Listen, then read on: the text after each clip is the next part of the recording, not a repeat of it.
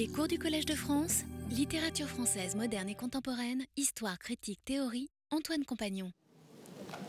Bonjour, quelques observations pratiques pour commencer que j'ai omis de vous communiquer la semaine dernière dans l'agitation du premier cours. Euh, nous avons donc un séminaire qui commence aujourd'hui avec Pierre Nora. Mardi prochain, nous accueillons Xavier Le Pichon, qui est donc euh, géologue, géodynamicien, pionnier de la tectonique des plaques. Et je pense qu'il a quelque chose à dire de la recherche du temps perdu, j'en suis même sûr. Et dans 15 jours, c'est Chantal Ackerman qui vient, hein, l'auteur de La captive, film inspiré de La prisonnière. Et pour préparer cette intervention, euh, il a semblé utile de vous permettre de voir le film. Donc il sera projeté ici, voir ou revoir, hein, euh, lundi prochain, le 21, à 5 heures de l'après-midi, euh, dans cet amphi. Alors il n'y aura pas de débat, hein, comme on avait eu des débats avec des films dans le passé, c'est une simple projection du film, pour ceux qui souhaitent le voir ou le revoir. Et la seconde information, j'ai oublié de vous dire qu'il y avait maintenant une liste de diffusion de la chaire. si vous êtes inscrit sur cette liste, vous savez depuis longtemps la date de la projection de ce film. Euh, sinon, eh bien, vous, euh, vous allez les, les, indications sont là. Comment s'inscrire euh, à cette liste de diffusion? La semaine passée, j'ai donc écarté deux façons d'entendre le titre de ce cours. 1913, euh, à travers Proust, un cours euh, d'histoire culturelle sur le modèle de ce que nous avions fait sur 1966, qui déjà avait pour modèle 1913. Et le deuxième sens que j'ai écarté, ce serait de suivre les travaux et les jours de Proust au cours de l'année 1913 de raconter l'année mois par mois, un cours consacré à chaque mois à partir de la correspondance et de tous les autres documents disponibles. Je ne suivrai donc pas Proust de mois en mois au cours des prochaines semaines et je ne le remettrai pas, je ne le restituerai pas dans le contexte de l'année, malgré bien sûr quelques incursions, malgré les bénéfices euh, possibles de ces méthodes et je ne m'interdirai donc pas euh, d'y recourir. Ensuite, j'ai rapidement rappelé en quoi consistait le roman de Proust il y a juste 100 ans, en janvier et février 1913, lorsqu'après de nombreux refus, Mercure de France et Figaro en 1909, Fasquelle et NRF en décembre 1912, Ollendorf en février 1913, tous ces refus dont témoignent ces rapports de lecture de Jacques Madeleine et d'Alfred Humblot, auxquels j'ai fait référence la semaine passée. Après tous ces refus, donc, Proust, par l'intermédiaire de René Blum, le frère de Léon Blum, et je disais qu'il y avait toujours des intermédiaires, Proust ne s'adresse jamais tout seul à un éditeur, eh bien, il euh, prend contact avec Bernard Grasset le 24 février 1913 en offrant d'emblée une publication à compte d'auteur. Et les choses, je le disais, se font alors très vite, puisque Proust renvoie dès le 11 mars le projet de contrat à Grasset avec un versement de 1750 francs. Le manuscrit, disais-je, c'est-à-dire une dactylographie, à ce moment-là c'est une dactylographie, du premier des deux volumes envisagés fait 712 euh, pages et plus, puisque, comme disait le rapport de Jacques Madeleine, il y a beaucoup de pages numérotées bister, quater, quinque. Et il est envoyé à l'imprimeur, Charles Collin, à Mayenne, qui se met aussitôt à la composition de placards. ces placards, ce sont de grandes feuilles. Voici le premier placard. Hein de grandes feuilles de 380 multipliées par 555 mm qui comprennent donc 8 pages de texte. Ces pages ne sont pas encore numérotées, ce sont euh, des colonnes. Il semble que, par erreur, par lapsus, j'ai dit 16 la semaine dernière, c'est 8 pages hein, sur euh, le placard. Ce sont les secondes épreuves qui seront sur des cahiers qui seront cette fois-ci en cahiers de 16 pages. Ces placards, donc voici le premier, euh, ils sont au nombre de 95 pour euh, la totalité de la dactylographie et les feuilles sont datées du 31 mars, la première, au 7 juin. On a donc composé euh, les 712 pages et plus de dactylographie en 70 jours, ce qui est un bon rythme. Cette, ces placards que je montre là, ils sont à la Fondation Bodmer à Colonie, près de Genève. Ils ont été achetés chez Christie's en 2000. Ils appartenaient à la collection de Jacques Guérin. Et nous attendons, avec impatience une publication de ces placards qui devrait avoir lieu chez Gallimard, euh, je crois, au printemps, pour fêter ce euh, centenaire. Ceci, c'est la photo du catalogue de Christie's en 2000. Euh, Proust les reçoit donc au fur et à mesure, jour après jour, et se met à les corriger profondément, comme vous le voyez là aussi. Je signalais aussi, pour finir, la semaine dernière, que le texte était encore extraordinairement instable, mobile à ce stade. Proust écrit à son ami Jean-Louis Vaudoyer, celui avec qui il ira plus tard voir le petit mur, euh, le petit pan de mur jaune de Vermeer. Il lui écrit le 12 avril 1913 Je suis en train de corriger mes premières épreuves il m'en arrive chaque jour, une ou deux par jour donc. Je n'en ai encore renvoyé aucune. Il se demande s'il faut les renvoyer une par une ou attendre d'avoir beaucoup avancé avant de les retourner. Et surtout, il dit ceci Mes corrections, jusqu'ici, j'espère que cela ne continuera pas, ne sont pas des corrections. Il ne reste pas une ligne sur vingt du texte primitif, remplacé d'ailleurs par un autre. C'est rayé, corrigé dans toutes les parties blanches que je peux trouver, et je colle des papiers en haut, en bas, à droite, à gauche, etc. Vous en avez l'exemple ici avec des pages rapportées d'ailleurs dans ces placards. Et la partie gauche, elle est même collée, elle vient d'un autre, autre jeu de placards. Proust en recevait trois et faisait donc des montages à partir de ces trois jeux de placards l'imprimeur devra largement recomposer les deuxièmes épreuves. Il ne peut pas les corriger, il est obligé de les recomposer à un coût pour Proust de 595 francs que Grasset lui facturera pour les seuls 45 premiers placards retournés à la fin du mois de mai. Et Grasset lui demandera encore 471 francs le 29 octobre donc un total de plus de 1000 francs qui s'ajoute aux 1750 pour la correction des quatre premières séries d'épreuves. Il en aura cinq. Si vous voulez un ordre de grandeur, je me suis dit que, ça, que vous en étiez peut-être curieux, moi aussi d'ailleurs, un franc de 1913-1914, cela vaut 3,24 euros de 2010 selon l'INSEE. Si vous ajoutez l'inflation depuis deux ans, ça doit faire euh, 3 euros un peu en dessous de 40, j'imagine. Proust aurait donc versé en tout à Grasset un peu plus de 9000 euros entre mars et septembre 1913 pour la publication Du côté de chez Swann. Je ne sais pas si c'est beaucoup ou peu. Euh, bon, c'est peut-être relativement peu euh, si l'on compare aux énormes pertes euh, de Proust, qui jouait beaucoup à la bourse dans ces mois-là, il écrit à Madame Strauss euh, au début de mai 1913 qu'il vient de perdre plusieurs centaines de mille francs au mois d'avril, donc en gros 300 000 euros.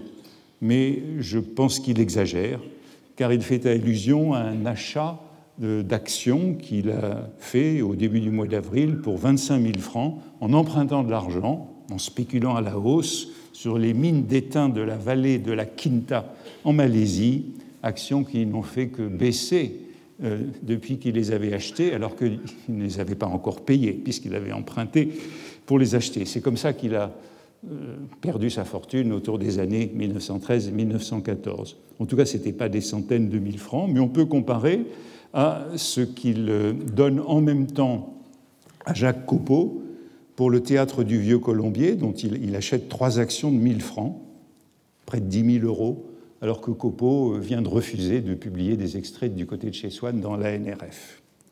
On peut aussi comparer à l'aéroplane qu'il commande l'année suivante pour Agostinelli, 27 000 francs, 90 000 euros. Aéroplane qui deviendra la Rolls-Royce, la Rolls d'Albertine dans Albertine disparue.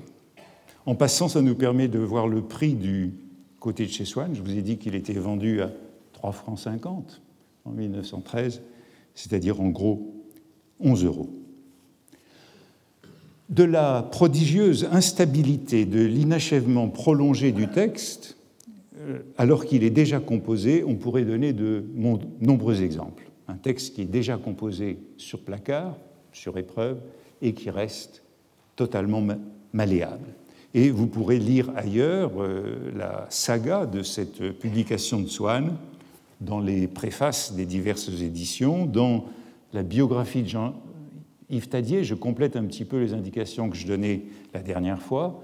La correspondance de Proust, les 21 volumes de l'édition de Félix Kolb chez Plomb, la biographie de Jean-Yves Tadier, où vous pouvez voir l'histoire de cette publication, les travaux érudits de Anthony Pugh, que je citais la semaine dernière, où on a le détail le plus précis de la croissance euh, de la recherche du temps perdu dans ces années 1909-1914, et puis ce dictionnaire Marcel Proust, qui est un ouvrage de référence utile pour tout ce qui concerne la lecture, pour accompagner la lecture. Ce que je voudrais surtout retenir, c'est donc cette extraordinaire contingence de l'œuvre. Une œuvre publiée, elle est devenue canonique, elle a l'air euh, stable, monumentale, elle est dans une pléiade, c'est même la deuxième, euh, mais cette impression, il est difficile de la corriger, elle est trompeuse. Elle est trompeuse non seulement pour l'œuvre posthume de Proust, euh, les trois titres publiés après sa mort, mais même pour l'œuvre qu'on appelle parfois Entume, qui est elle aussi inachevée, qui est en mouvement, suspendu par le coup d'arrêt de la publication et on a l'impression que le bon à tirer vient toujours trop tôt, que l'écrivain est toujours pris de court par ce bon à tirer, même après cinq séries d'épreuves, comme pour du côté de chez Swann.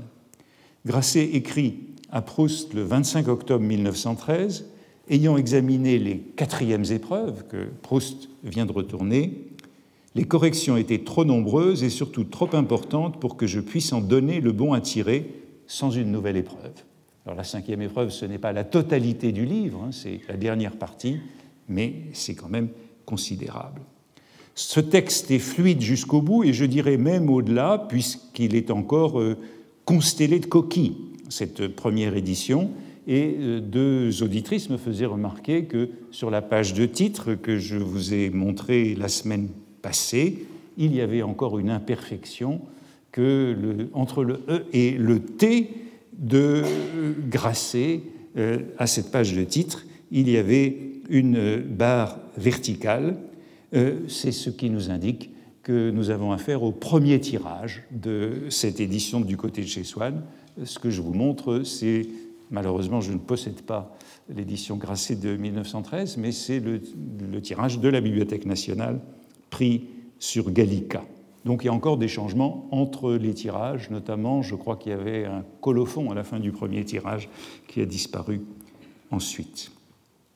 Euh, on sait également que euh, Gabriel Astruc, le directeur du théâtre des Champs-Élysées, le théâtre Astruc, inauguré le 31 mars, hein, on, va célébrer là aussi dans quelques mois le centenaire du théâtre des Champs-Élysées, Hein, où Proust a assisté à Boris Godunov, je le disais la semaine passée, et puis dîné avec Misia Serre à la sortie du théâtre, eh bien, euh, Gabriel Astruc fait faillite au mois de novembre, après six mois, et euh, il a soigné sa mélancolie en lisant du côté de chez Soigne et en corrigeant les fautes d'impression dans un exemplaire qui a servi au tirage du début de 1914. Il y a de nombreux témoignages de cette euh, mobilité du texte. Le plus fameux, j'y reviendrai sans doute, le plus déconcertant, euh, concerne le personnage de Vinteuil, qui n'existait pas encore dans ses placards du printemps de 1913. À la place, on trouvait deux personnages mineurs, le naturaliste Vinton à Combray, qui avait beaucoup plus d'importance, qui était un personnage parallèle à Swann, le père d'une lesbienne, et le musicien Berger, qui était l'auteur de la sonate dans Un amour de Swann. Et c'est seulement sur ces placards, Baudemer, que les deux personnages ont été dramatiquement fondus en un seul, qui s'est désormais appelé Vinteuil. Au début de septembre 1913, Proust écrit à Lucien Daudet J'ai trouvé plus frappant de montrer d'abord Vinteuil vieille bête, sans laisser soupçonner qu'il a du génie, et dans le deuxième chapitre, de parler de sa sublime sonate que Swann n'a même pas un instant l'idée d'attribuer à la vieille bête. Il devient donc une illustration de l'anti-beuvisme, mais vous voyez que ce plus frappant euh, n'était pas anticipé avant la lecture de ces premiers placards. Aujourd'hui, je voudrais aborder euh, trois éléments de cet inachèvement, mais sans doute que je n'en aborderai qu'un ou deux. Ce qui sera encore une manière d'entrer dans le livre. Je le disais la semaine passée, mon, mon envie, c'est d'entrer dans ce livre, de retourner au texte avec euh, simplicité, naïveté, euh, innocence, candeur, autant que je peux retrouver, pour autant que je puisse retrouver cette candeur. Relire Swann comme si je ne l'avais jamais lu dans une lecture rapprochée et retrouver le sentiment initial, ce qui veut dire oser euh, se demander ce qu'on ne s'est jamais demandé, poser des questions simples. Ces trois éléments de mobilité qui sont maintenus jusqu'au dernier moment dans ces épreuves, ce sont le titre, la première phrase et la fin, l'interruption du volume, puisqu'il n'est rapidement plus possible de publier les 95 placards. 95 placards de 8 pages, ça fait 760 pages, encore augmenté de beaucoup d'additions. Tout cela ne peut plus tenir dans un volume et Proust doit envisager assez vite de reporter beaucoup, puisque le volume a finalement 523 pages. Il reporte donc tout autour de Madame Swann au second volume. Deux de ces trois questions, le titre et la terminaison, sont abondamment évoquées dans la correspondance. La troisième, la première phrase, non. Parlons donc du titre pour commencer.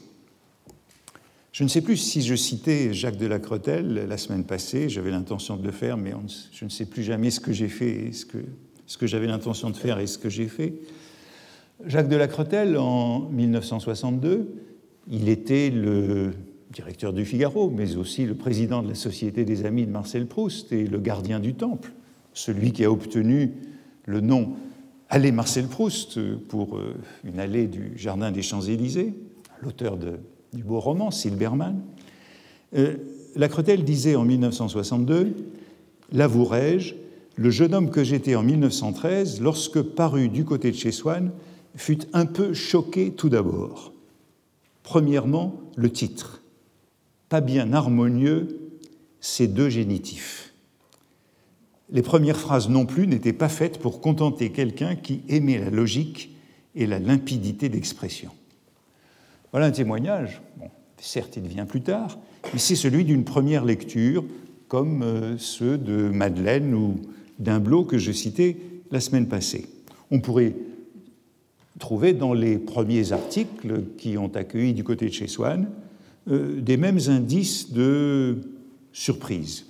Par exemple, Chevassu dans le Figaro, le 8 décembre 1913, c'est un livre fort original que celui de M. Marcel Proust, mais il risque d'abord de déconcerter, car il ne se classe à première vue dans aucun genre.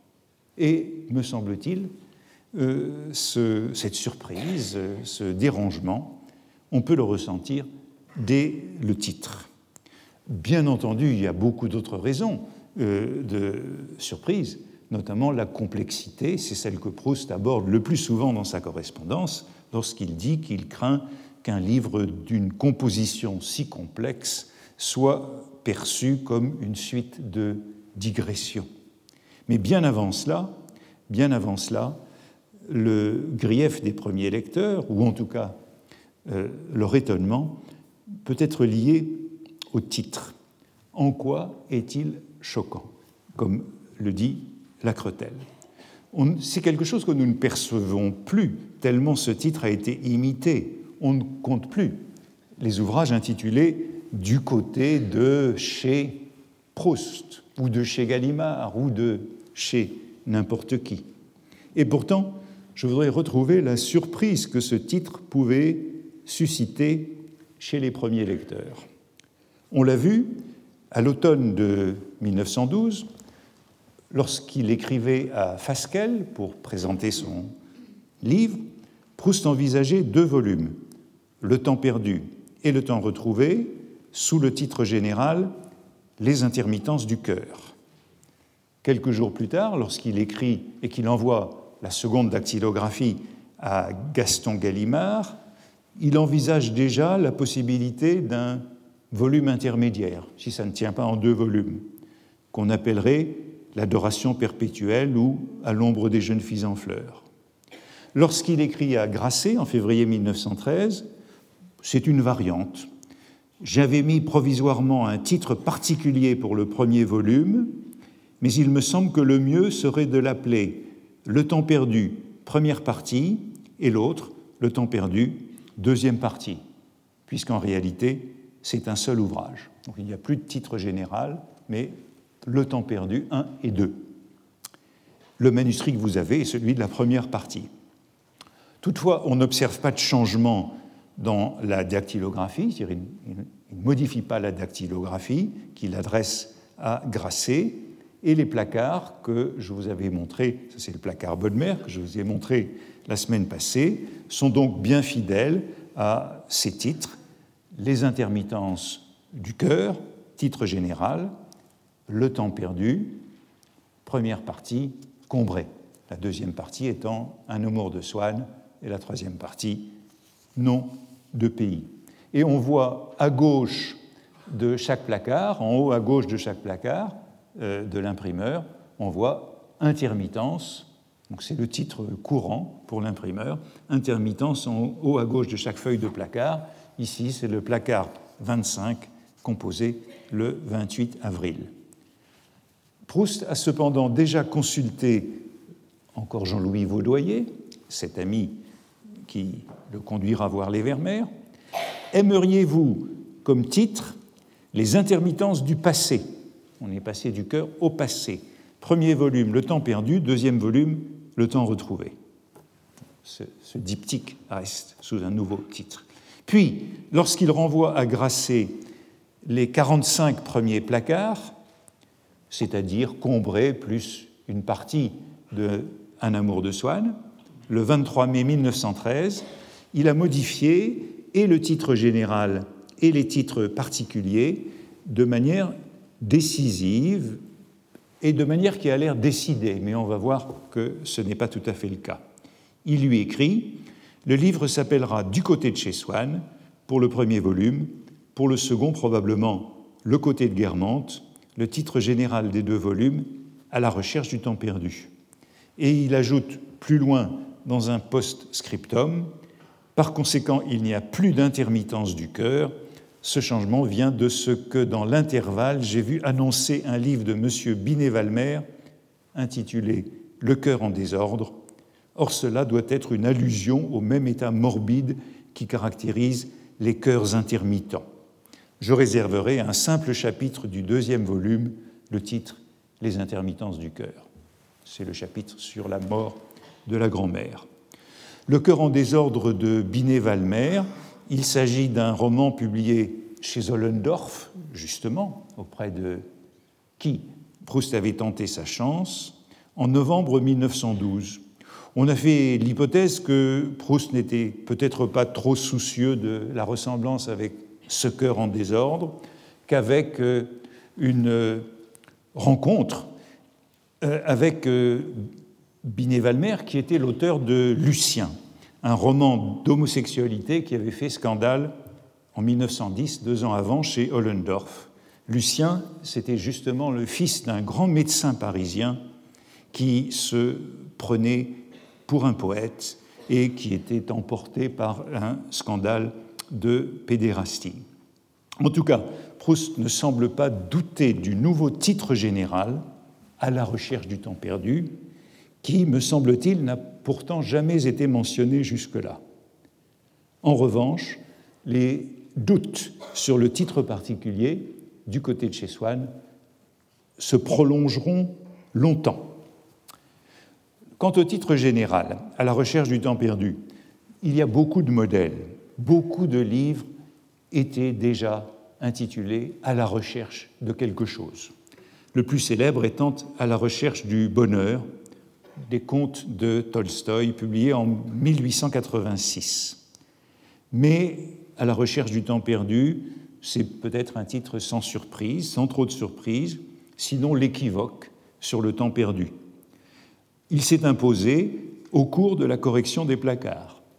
Il apparaît entre euh, avril et mai 1913. On peut trouver dans Combré un passage qui en est assez proche. À la fin de Combré, c'est après l'apparition de la duchesse de Guermantes dans la chapelle de Gilbert le Mauvais, et juste avant l'épisode des clochers de Martinville, où l'écrivain nous donnera euh, son premier texte littéraire. le héros évoque son découragement devant son absence de disposition littéraire et son incapacité à euh, transformer les moments privilégiés en création. Et il dit qu'il euh, il renonce devant un devoir de conscience si ardu qui est imposé par ces impressions de forme, de parfum ou de couleur, et qu'il cherche à se dérober euh, à l'effort qui le rendrait écrivain. Et le passage se termine comme ceci Par bonheur, mes parents m'appelaient, je sentais que je n'avais pas présentement la tranquillité nécessaire pour poursuivre utilement ma recherche et qu'il valait mieux n'y plus penser jusqu'à ce que je fusse rentré et ne pas me fatiguer d'avance sans résultat. Et voilà qu'apparaît ce mot recherche, la recherche pour euh, l'approfondissement de ces impressions, de ces expériences auxquelles euh, le héros renonce. Je n'ai pas encore eu le temps de, regarder, de rechercher si ce mot recherche remonte euh, aux épreuves à la dactylographie ou au cahier, mais c'est ce qu'il faudrait faire.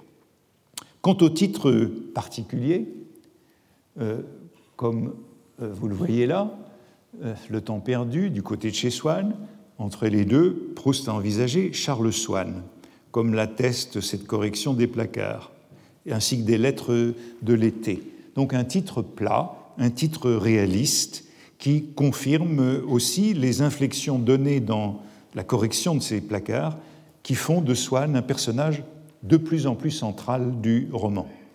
Au début de Combray, dans ces placards, Vinton et Swann étaient parallèles, avancés parallèlement, sans euh, que leur euh, caractère se distingue, au fond, jusqu'à un amour de Swann.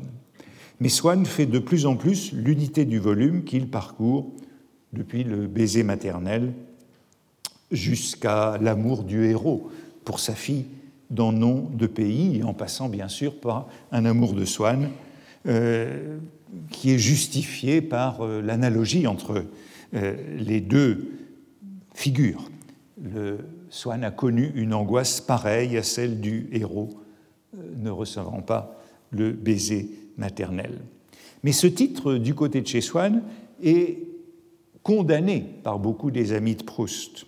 Il est jugé peu poétique par Louis de Robert, qui milite pour que Proust le modifie.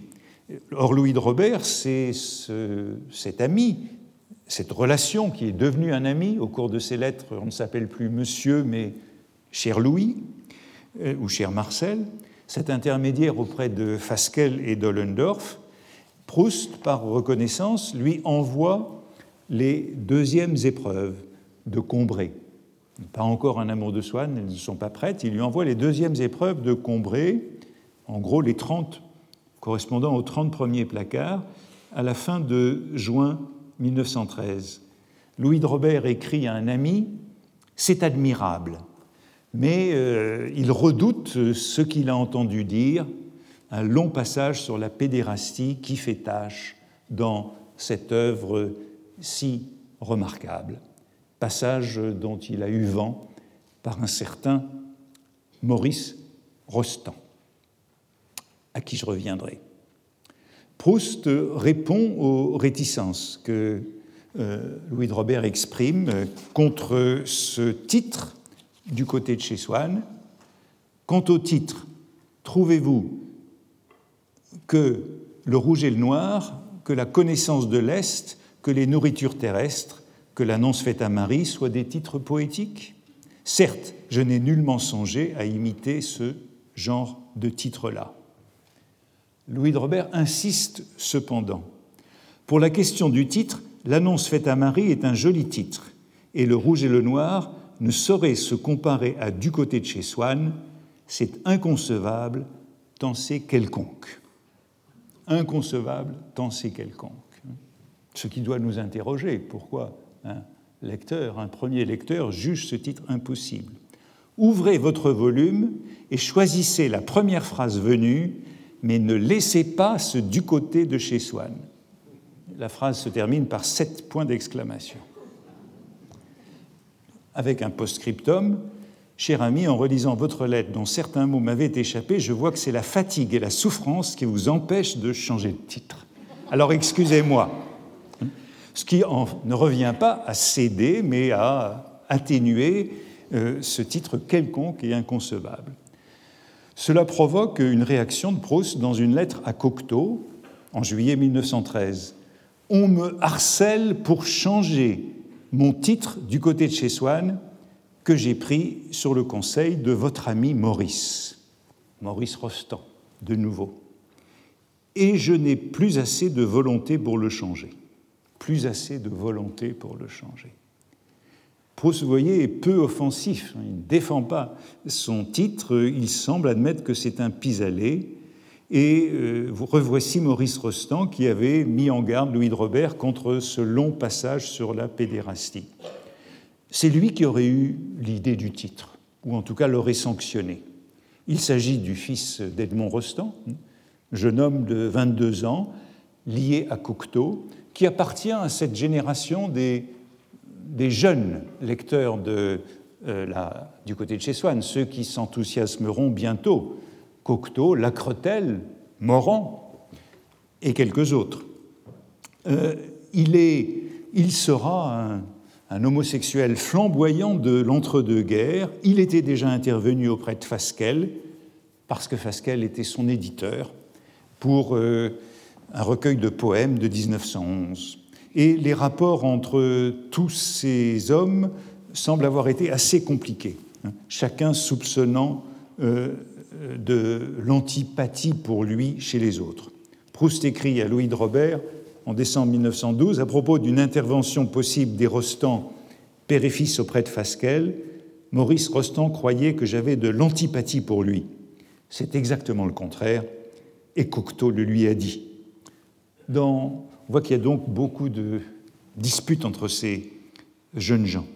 Dans la lettre suivante où Proust envisage de lui écrire pour le remercier, il a des dons étonnants de poète, et j'ai toujours eu de la sympathie pour lui, au lieu de l'antipathie qu'il s'imagine. Mais je crois qu'il vaut mieux que vous ne leur parliez pas de moi, au Rostand. Il est question de ce Maurice Rostand à peu près dans toutes les lettres de Proust à Louis Robert, en ce printemps de 1913. Proust se propose de le voir, diffère la rencontre, ils échangent des mots charmants. Proust ne l'a pas encore vu à la fin de février et il prie Louis de Robert de lui cacher son échec chez Ollendorf. Mais dans la seconde quinzaine de juin, au moment d'envoyer ses épreuves à Louis de Robert, il signale Je n'ai pas revu Maurice Rostand, ce qui voudrait dire qu'il l'a vu au moins une fois entre février et mai. et que c'est probablement là que l'idée de ce titre a germé. Comment comprendre ces mentions répétées dans les lettres de Louis de Robert, de Proust à Louis de Robert, mais jamais euh, dans les réponses? Un mot peut-être de ce Louis de Robert dont euh, je n'ai rien dit. Maurice Rostand, c'est donc le fils d'Edmond Rostand. Louis de Robert, euh, c'est un Louis de Robert Lédergue, c'est un exact contemporain de Proust, né en 1871. C'est un romancier qui a publié de nombreux romans psychologiques entre 1893 et 1900. C'est un ami de Pierre Loti et d'Émile Zola. C'est un Dreyfusard. C'est lui qui a présenté le colonel Picard à Proust en 1897. Mais il a été frappé de tuberculose en 1900. Il s'est retiré à la campagne, à Cambo-les-Bains, là où Edmond Rostand a sa fameuse villa. Et voilà le rapport entre Edmond Rostand, entre Maurice Rostand, Louis de Robert et Proust. Après un long silence lié à la maladie, il a publié un roman en feuilleton dans le Figaro et chez Fasquelle en 1911 intitulé Le roman du malade. Et Proust a repris contact avec lui à cette occasion, se reconnaissant dans cette expérience de la maladie. Il lui a écrit une très belle lettre euh, en 1911.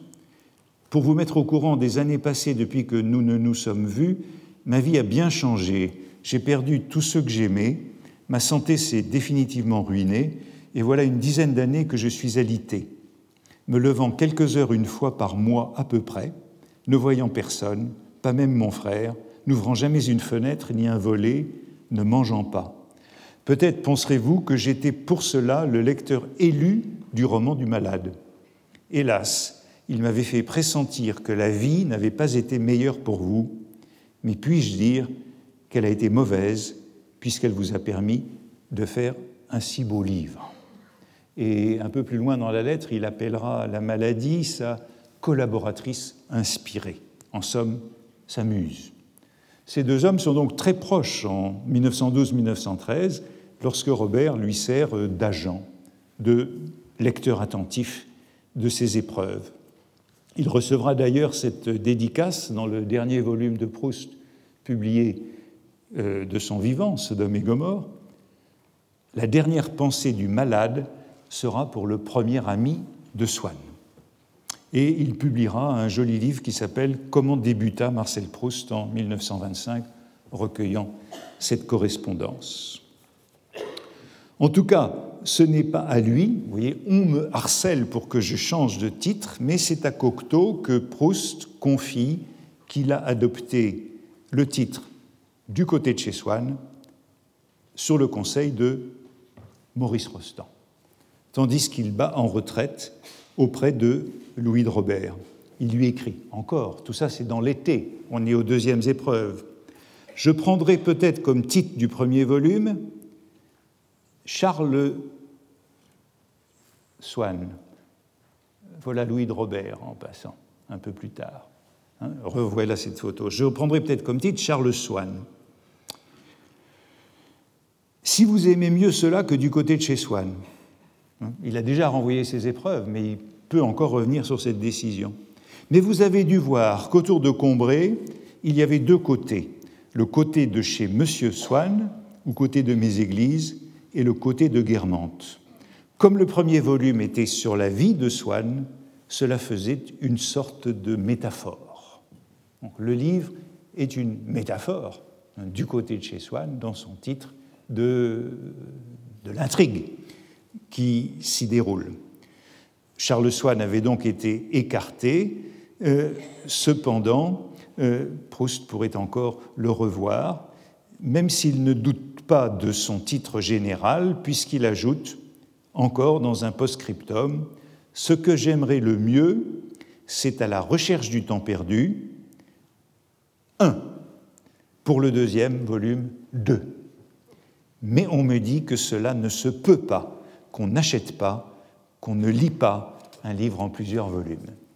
D'un bout à l'autre, ce que Proust voudrait, c'est le temps perdu 1 et 2 ou à la recherche du temps perdu 1 et 2. Vers la même date, il consulte Madame de Pierrebourg, écrivain, qui est la belle-mère de son ami Georges de Loris. sur la longueur de son livre surtout, mais il interroge aussi sur la question du titre.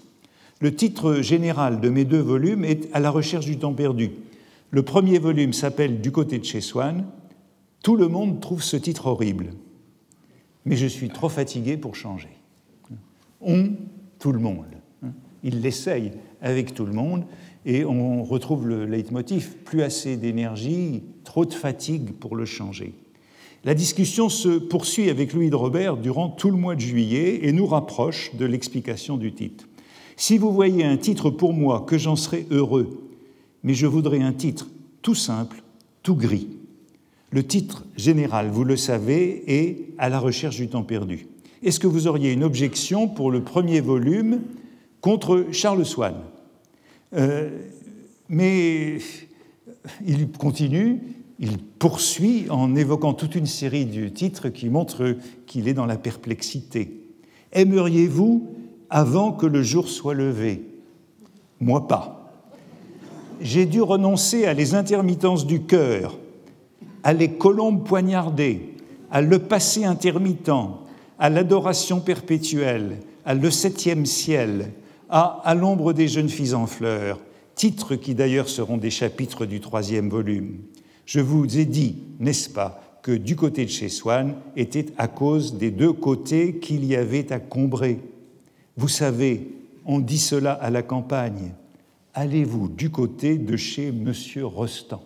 Et le voici qui revient, Edmond Rostand. Mais je ne veux pas que ce livre paraisse sous un titre qui déplaise au seul ami à qui, etc. Ainsi, J'en prendrai un autre, je prendrai Charles Swann, si je pouvais indiquer que ce ne sont que les premiers portraits de Charles Swann. Vous voyez que Rostand est revenu, confirmant donc l'origine du titre L'ennui de déplaire à un ami qui l'a tant soutenu. Suit encore un post-scriptum. Aimeriez-vous comme titre Jardin dans une tasse de thé? Ou L'âge des noms pour le premier, pour le deuxième, L'âge des mots pour le troisième, L'âge des choses ce que je préférais, c'est Charles Swann. On y revient. Mais en indiquant que ce n'est pas tout Swann, premier crayon de Charles Swann. Comme si Swann, non le héros, le narrateur, était au centre du roman. Toujours à Louis de Robert, en août 1913, on en est aux troisièmes épreuves et la question n'est pas réglée. Dans une lettre où l'essentiel est la défense de la scène de Montjouvin, parce que ce que Louis de Robert n'aime vraiment pas, c'est Montjouvin. J'ai pensé à appeler mon premier volume Le printemps, mais je continue à ne pas comprendre pourquoi le nom de ce chemin de Combré qu'on appelait le côté de chez Swann, avec sa réalité terrienne, sa vérité locale, n'a pas autant de poésie que tel titre abstrait ou fleuri. Si vous avez lu ma première partie, vous avez vu qu'il y avait autour de Combré deux côtés, le côté de Méséglise la Vineuse et le côté de Guermantes, et qu'on appelait le premier le côté de chez Swann et ces deux côtés prennent une signification pour ma vie intérieure. Or, comme de plus, ce volume se passe du côté de chez Swann, je trouvais ce titre-là modeste, réel, gris, terne, comme un labour d'où pouvait s'élancer de la poésie. Une belle apologie euh, du titre, euh, et il en changera, dit-il, si son ami pense que du côté de chez Swann, cela empêchera le livre d'être lu. De retour à Paris, début août, après cette escapade mystérieuse à Combray, ce retour précipité que j'ai dû évoquer euh, la semaine dernière, Proust écrit encore à Jacques Copeau de la NRF qui a refusé euh, des extraits de Swann et du Vieux Colombier. Il le consulte sur ce titre, dit-il, sans affectation d'humilité sur une question de grammaire.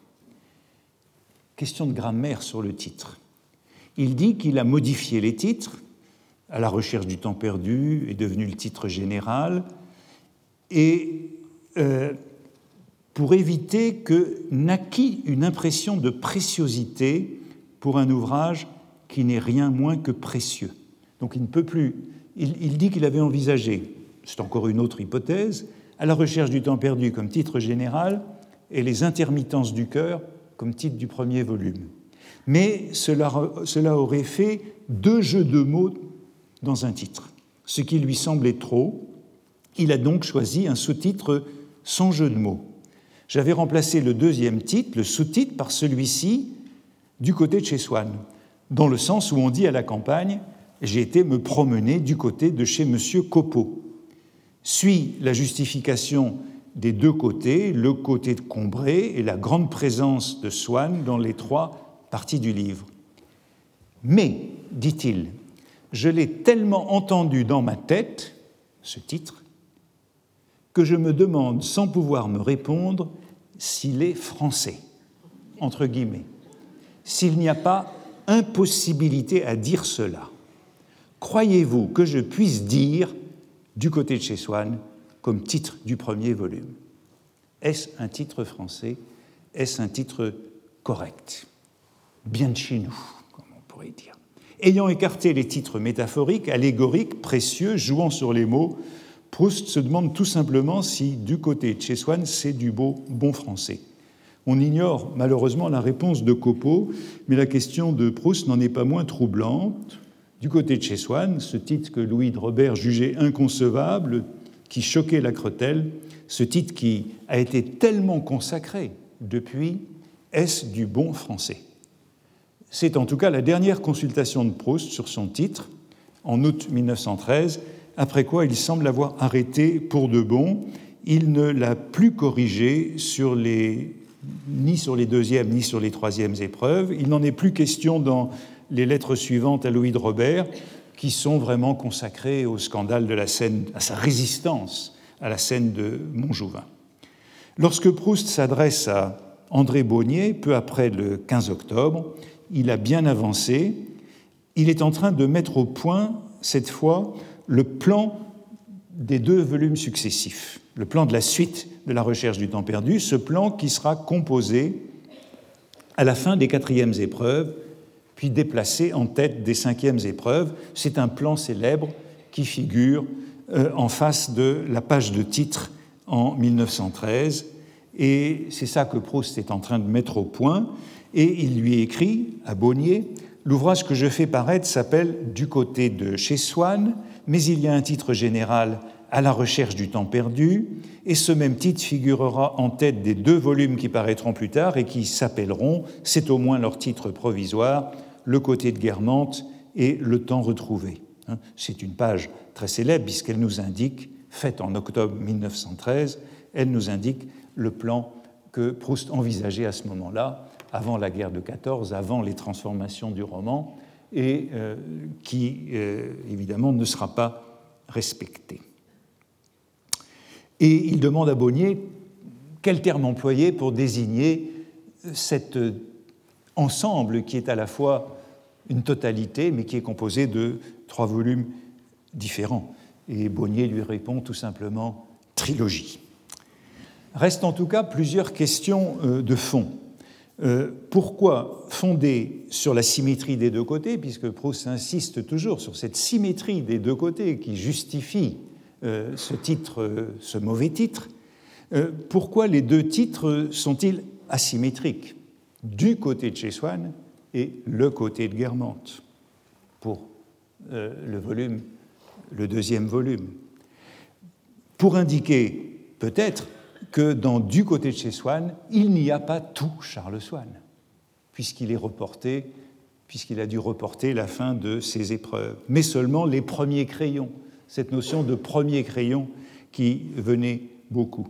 En tout cas, l'expression apparaît dans le roman comme un propos rapporté, un propos oral. Elle apparaît une seule fois, entre guillemets, pour expliquer les retours tardifs de promenade c'est à la première page de la troisième partie de Combray sur les deux côtés. L'expression apparaît là pour expliquer les retours tardifs de certaines promenades d'été. Mon Dieu, voilà Françoise qui nous guette, c'est la mère qui parle. Ta tante est inquiète, aussi nous rentrons trop tard et sans avoir pris le temps d'enlever nos affaires, nous montions vite chez ma tante Léonie pour la rassurer et lui montrer que, contrairement à ce qu'elle imaginait déjà, il ne nous était rien arrivé, mais que nous étions allés du côté de Guermantes, entre guillemets. Et dame, quand on faisait cette promenade-là, ma tante savait pourtant bien qu'on ne pouvait jamais être sûr de l'heure à laquelle on serait rentré. Là, Françoise disait ma tante, quand je vous le disais qu'il serait allé du côté de Guermantes. Comment vous êtes allé du côté de Guermantes? Et puis un peu plus bas, le dernier euh, paragraphe, euh, car il y avait autour de Combray deux côtés, toujours entre guillemets, pour les promenades, et si opposés qu'on ne sortait pas, en effet, de chez nous par la même porte, quand on voulait aller d'un côté ou de l'autre. Le côté de mes églises lavineuses, qu'on appelait aussi le côté de chez Swann, parce qu'on passait devant la propriété de M. Swann pour aller par là, et le côté de Guermantes. Question quand est apparu ce membre de phrase qu'on appelait aussi le côté de chez Swann, parce qu'on passait devant la propriété de M. Swann pour aller par là? Je n'ai pas encore eu le temps de faire beaucoup de recherches, mais voici la dactylographie que Proust a utilisée, a envoyée aux éditeurs, où vous voyez que ce syntagme, ce membre de phrase capital ne figure pas en effet, puisqu'on y lit, ce sont les lignes du bas, le côté de mes églises et le côté de Guermantes. Euh, entre les deux, vous n'avez pas qu'on appelait aussi le côté chez Swann parce qu'on passait devant la propriété, etc. Voici les deux dactylographies. C'est celle-ci qui a été envoyée à Grasset. Malheureusement, il n'y a pas de. La variante de la Pléiade ne me renseigne pas sur ce membre de phrase. Probablement apparu, je fais l'hypothèse que je fais aujourd'hui, mais elle est à vérifier, dans ces placards bonne mère.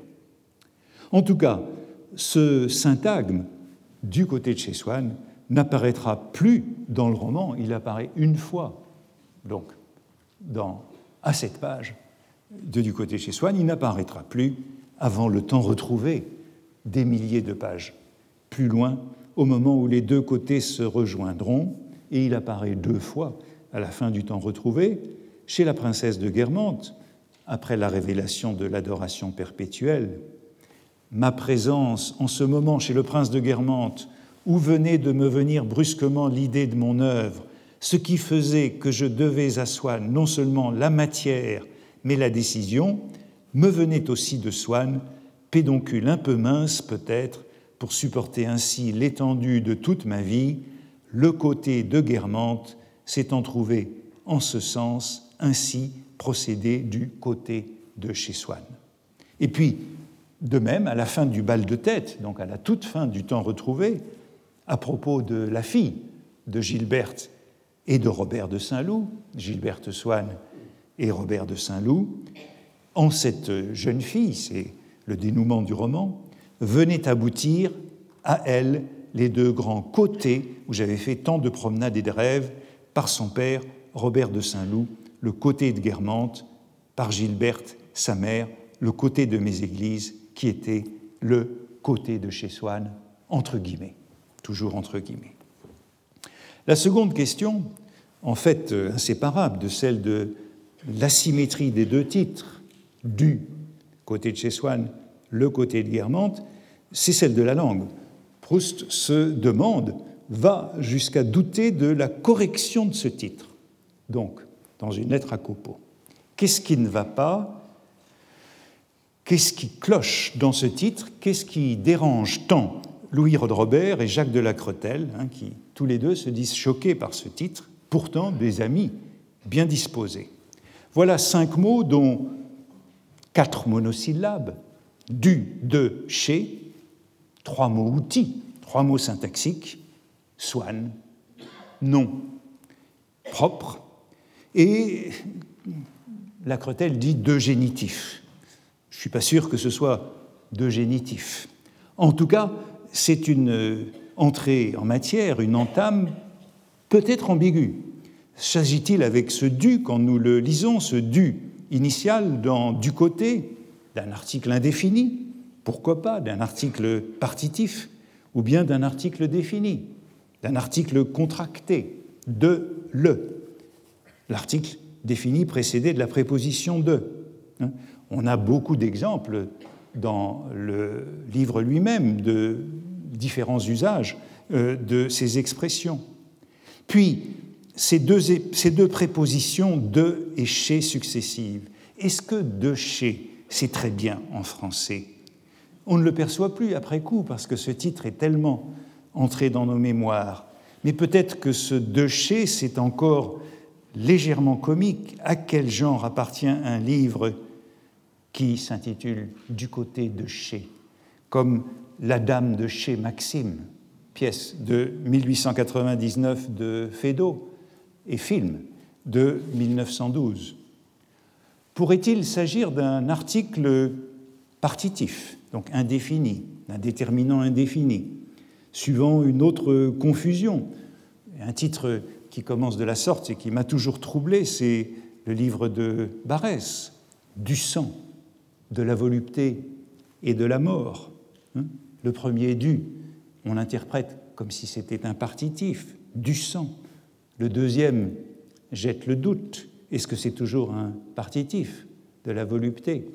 Et lorsqu'on arrive à de la mort, on a sans doute envie de réviser la lecture depuis le début euh, et de l'interpréter différemment, comme une préposition, comme un article contracté.